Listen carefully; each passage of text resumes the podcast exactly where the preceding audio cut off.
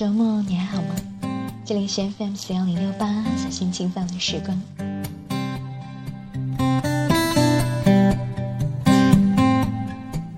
这两天上海都是晴朗的好天气，我也终于找到了一个很合适的机会，可以泡一壶茶，坐在洒满阳光的窗台边，悠闲的做这期节目给你听。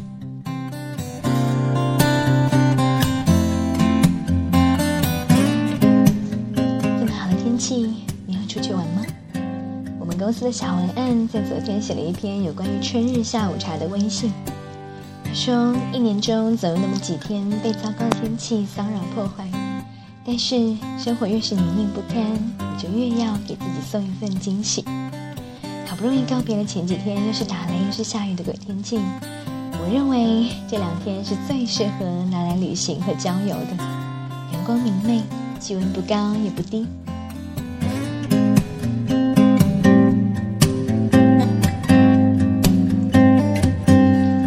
多同事都动了要请假出游的心，对于这一点我是竭力支持，因为我觉得相对于那些拿着薪水，但是被困在办公室里面发霉的日子，出门放风晒太阳显得更加珍贵，不是吗？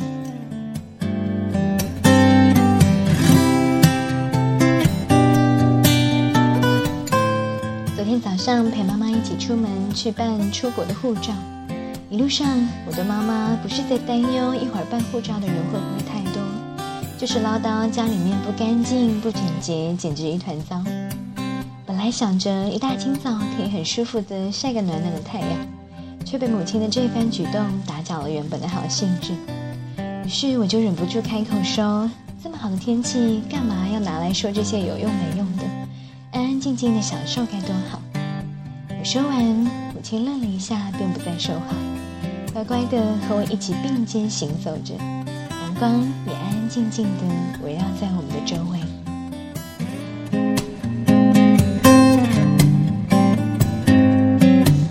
很多人都说我的生活太感性，因为我会为了阅读一本好书而穿越大半个上海，找到那家自己喜欢的咖啡店。我会在这样一个好天气里面请一天假，和我的朋友或者是自己喜欢的人待在一起。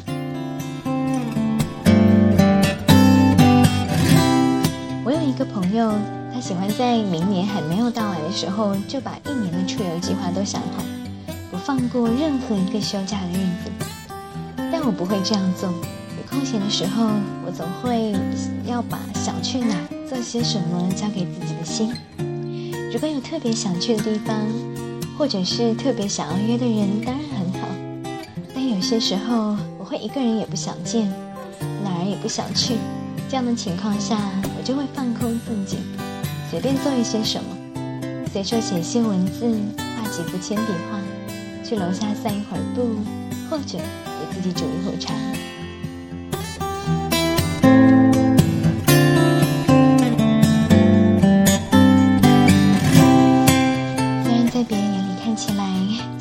都是一些毫无用处的事情，但是我却始终乐在其中。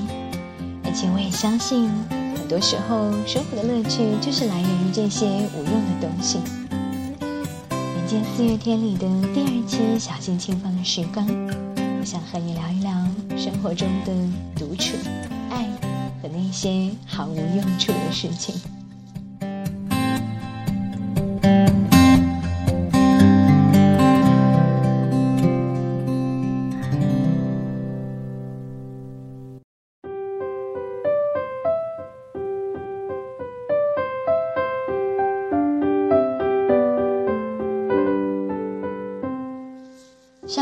上心理咨询技术的培训课，在课堂上老师讲了很多技术问题，我都很认真的听着。但是真正让我下课回家以后还在想的东西，却与这堂课无关，而是老师讲了一段题外话，内容是关于心理咨询师如何提高自己的抗压能力，如何减压。老师说，心理咨询师提升自己的心理弹性和抗压能力。要经常做三件事，分别是独处、爱，以及做一些无用的事情。我觉得老师总结的非常精妙和有趣。自以为不单单是心理咨询师这个行业的人，而是所有的人，如果能经常做到这三件事，生活应该会多很多的快乐。独处是让自己和自己相处，留出时间和空间来面对自己。我一直以为独处是人生的重要伴侣。一个人能够学会怡然自得的独处，独处的时候容易把自己搞得快乐起来。他在和别人相处的时候，也比较容易理解和尊重他人，会有更多积极愉悦的人生人际交往体验。我在《孤独要趁好时光》里面说过，独处让我真正明白了一个人生活是什么样的状态。也让我看清了自己的需要，理解自己的种种矛盾之处。它同时提供了一个直视自己、和自己对话、碰撞、握手言和的机会。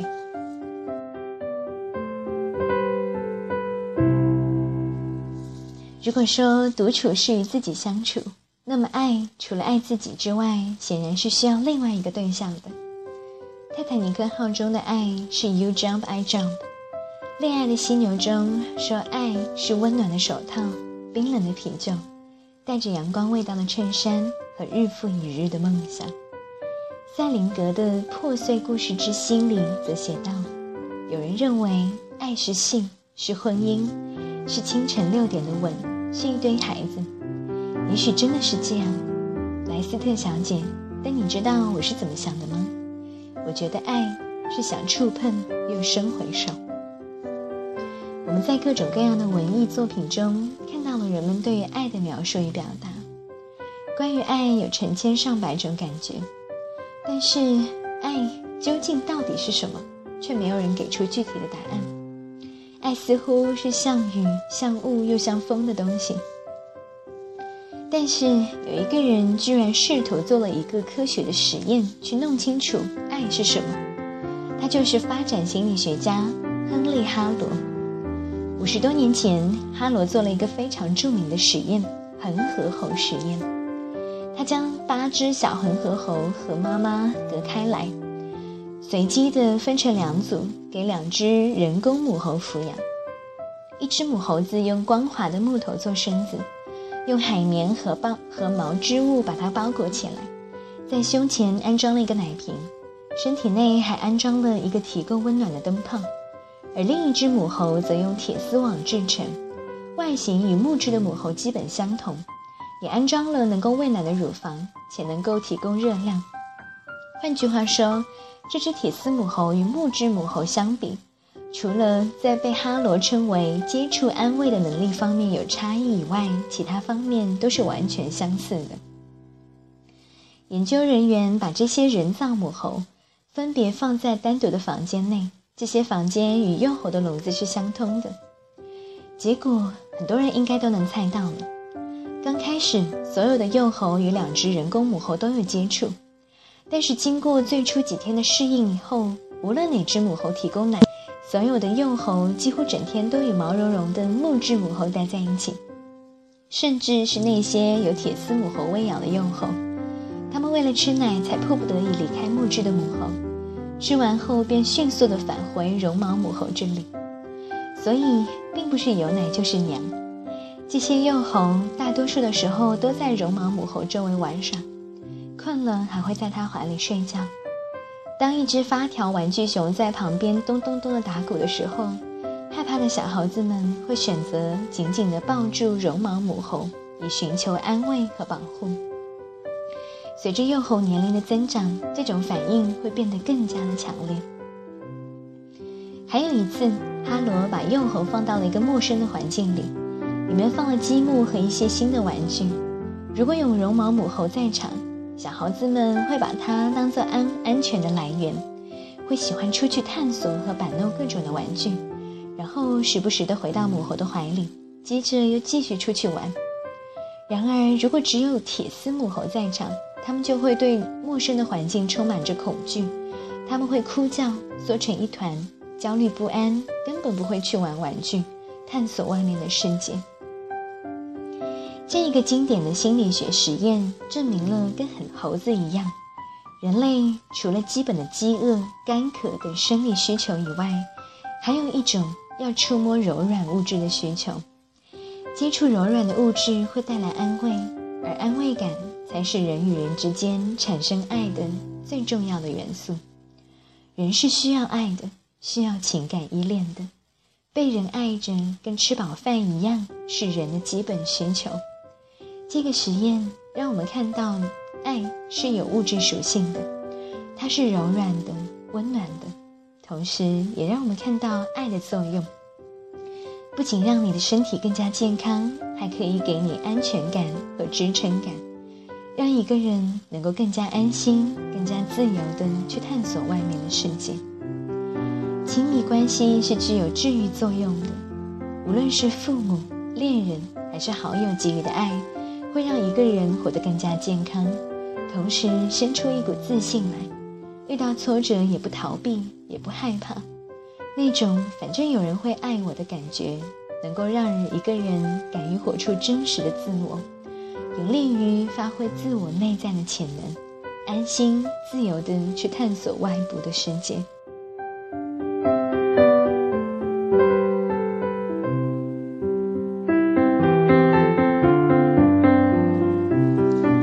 如果说独处和爱讲的都是关系，和自己的关系和身边人的关系，这些关系可以带给心灵力量。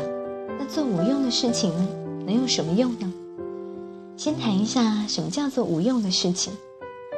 老师说，经常有学生问他在读什么书，有什么心理专业的书籍可以推荐，他却说我常常看一些与专业无关的书，比如小说、剧本、游记。他鼓励我们经常去做一些与自己工作无关的事情，比如旅行、徒步、爬山、跳舞、看画展、话剧、电影、听音乐和做义工。鼓励我们温暖地跟那些萍水相逢的人相处，给门卫保安一个微笑，在旅途上帮陌生的伴侣一些忙，耐心地给问路的人指路，坐地铁的时候给老人让个座。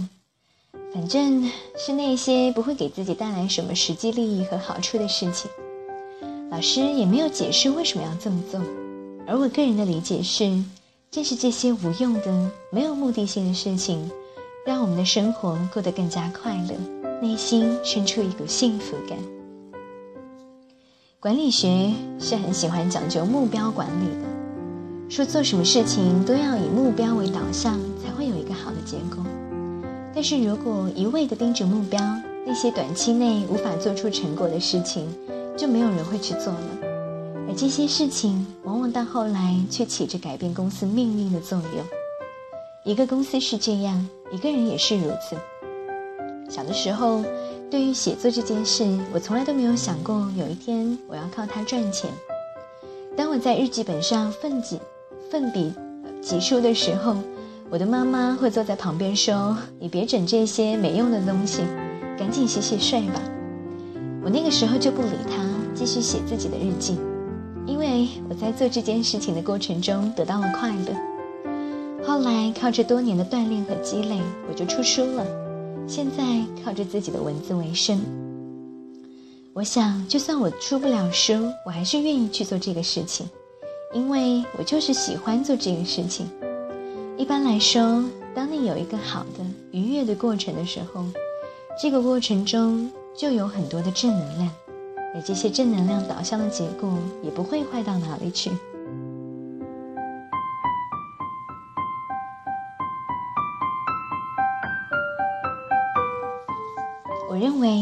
人常常要做一些无用的事情，生活才会更加有乐趣一些。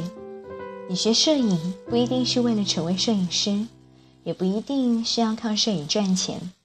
但是如果你喜欢玩摄影，就让你的生活更加丰富，让你的内在变得不一样了。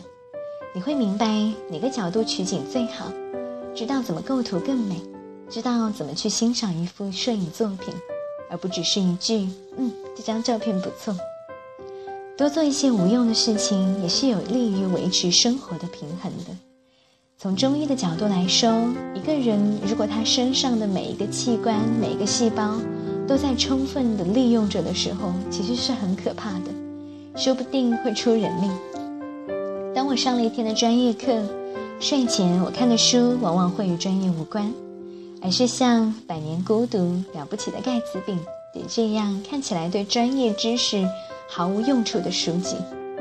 当我写了一天的文章，我往往会出去做一些无用的事，浇浇花、散散步、逛逛公园、去菜市场转一转。这些无用的事情让一个人闲一闲，维持着他生活的平衡，这样他就会多一点其他的可能，多一点生活的创意，多一点活着的乐趣。如果说独处讲的是与自己的关系。爱讲的是与他人的关系，那么做无用的事情，则讲的是我们与生活，或者是与人生的关系。经常做一些无用的事，人的心灵会反而更加健康，就符合道家说的“无为而治”，意思是放下一些控制，放下一些目的性，遵循事物的自然趋势而为。我想，当一个人做到独处。爱和无用的事，那他的生活一定是顺着自己的生命节奏，与生活本身共舞，绽放出属于自己生命的精彩与丰美的。感谢您的聆听，我们下期节目再见。